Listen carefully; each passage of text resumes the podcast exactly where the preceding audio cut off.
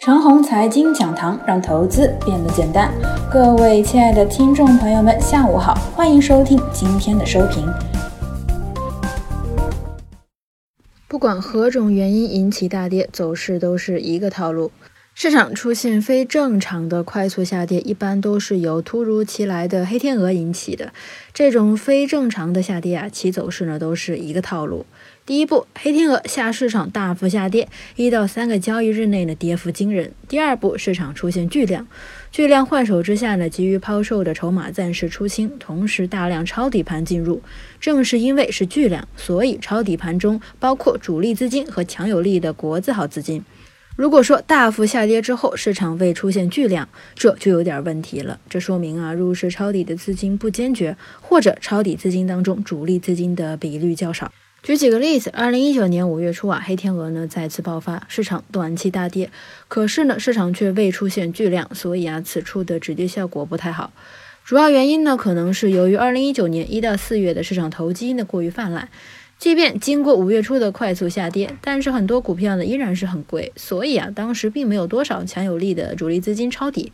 而二零一八年的十月初和二零一九年的八月初短期大跌之后呢，市场出现了巨量，而后啊，市场的止跌效果呢就比较好了。第三步，等巨量出现之后，指数或再次探底，或磨几天底部而后回升。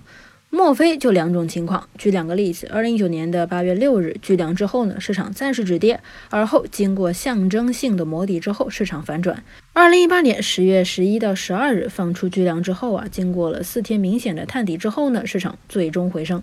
这两种情况在中长线后有很大的讲究，前者呢会直接形成市场阶段性的底部，后者呢既然出现了探底的行为，那么一波反弹之后呢还会二次大幅探底，就像是二零一八年的十二月一样。今天的市场啊走到了第二步大跌之后呢，能够及时出现第二步已经是万幸了，第二步如果出晚了，市场直接跌废。融资盘在卖不掉的情况之下直接爆仓，恶性情况之一。如果放量不是很明显，只是勉强的短期止跌呢，换手不充分，那后市还是不好办，重心依然没有固定住。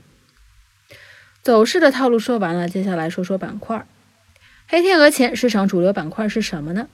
黑天鹅结束之后，市场的主力板块呢依然不会怎么变化，比如锂电池和主流科技股。黑天鹅啊，会明显打击一些板块和明显提振一些板块。打击的板块比如电影、餐饮、旅游、商场等等。黑天鹅提振的板块呢，如生物医药。前者不能抄底，后者不能追高。以上就是我们今天的全部内容。祝大家股票涨停！